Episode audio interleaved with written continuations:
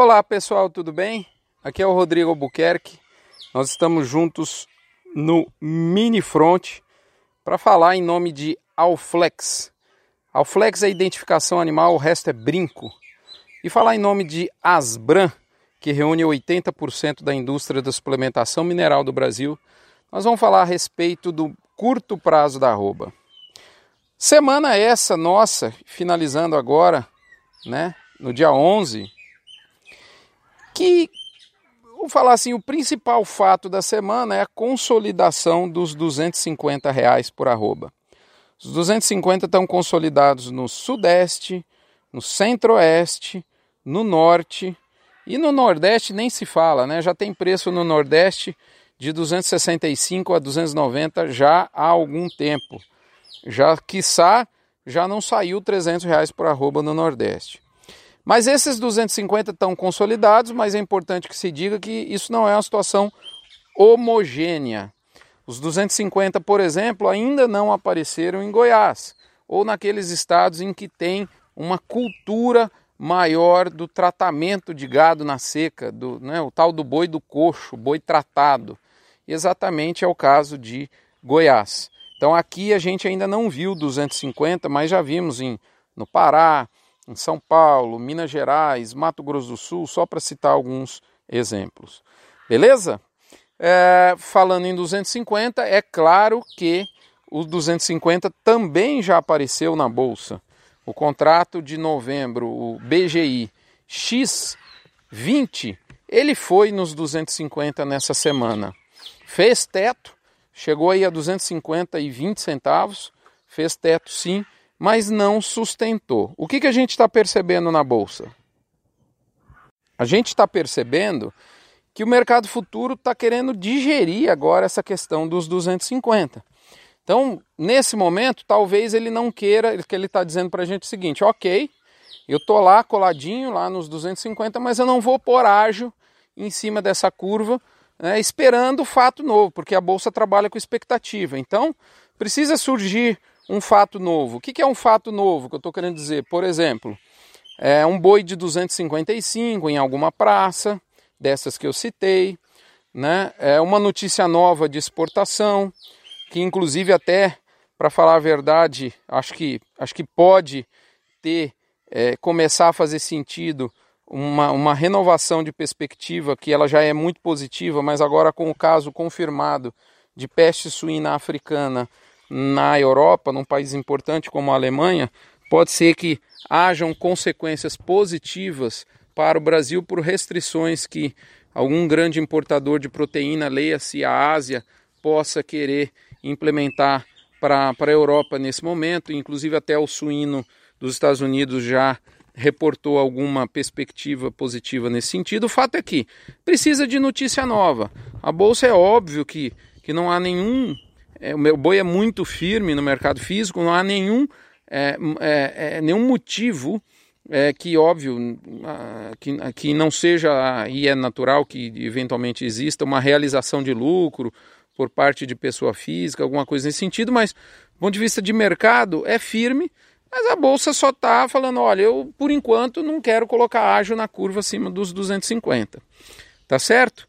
E a pergunta de um milhão de dólares que vem agora na cabeça de todo mundo é ok, o número mágico chegou, que é os 250, né? Tem uma, uma magia em volta desse número, mas e o que, que o boi vai fazer agora?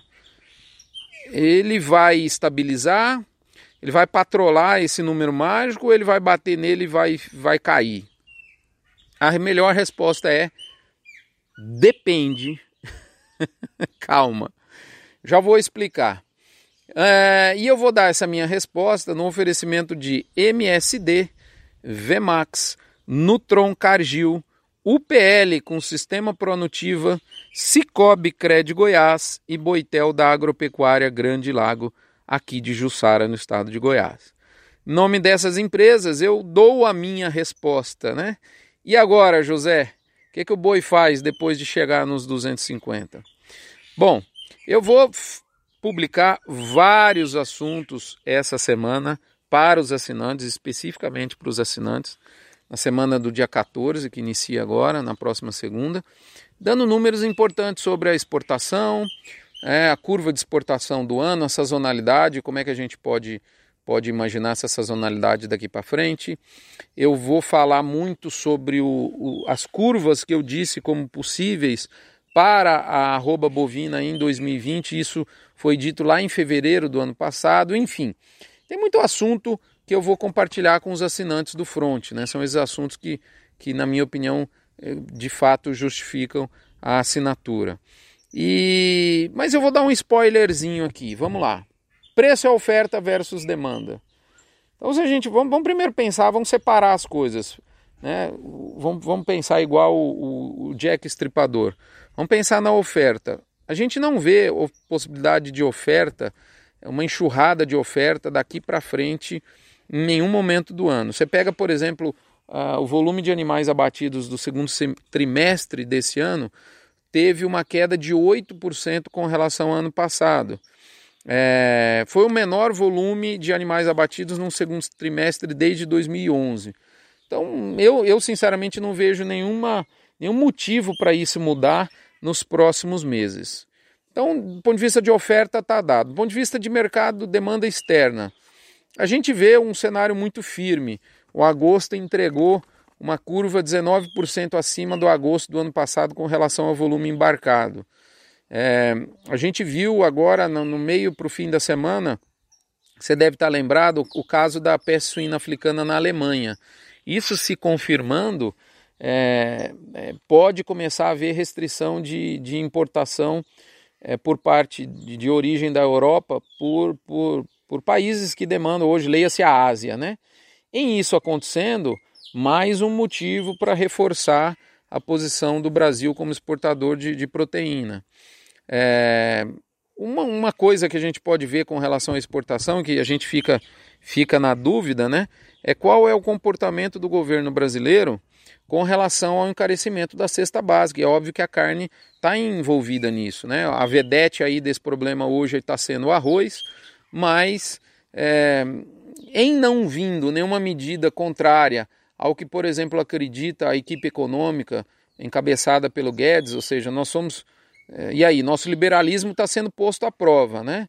Em não vindo nenhuma canetada que dificulte exportação, seja do governo brasileiro, seja até mesmo por parte do, do nosso importador para barganhar preço, e a gente escuta exatamente medidas ao contrário, parece que a, surgiu rumores essa semana que a China vai aumentar o preço pago pelo dianteiro, além da própria questão da peste suína africana na Alemanha, né?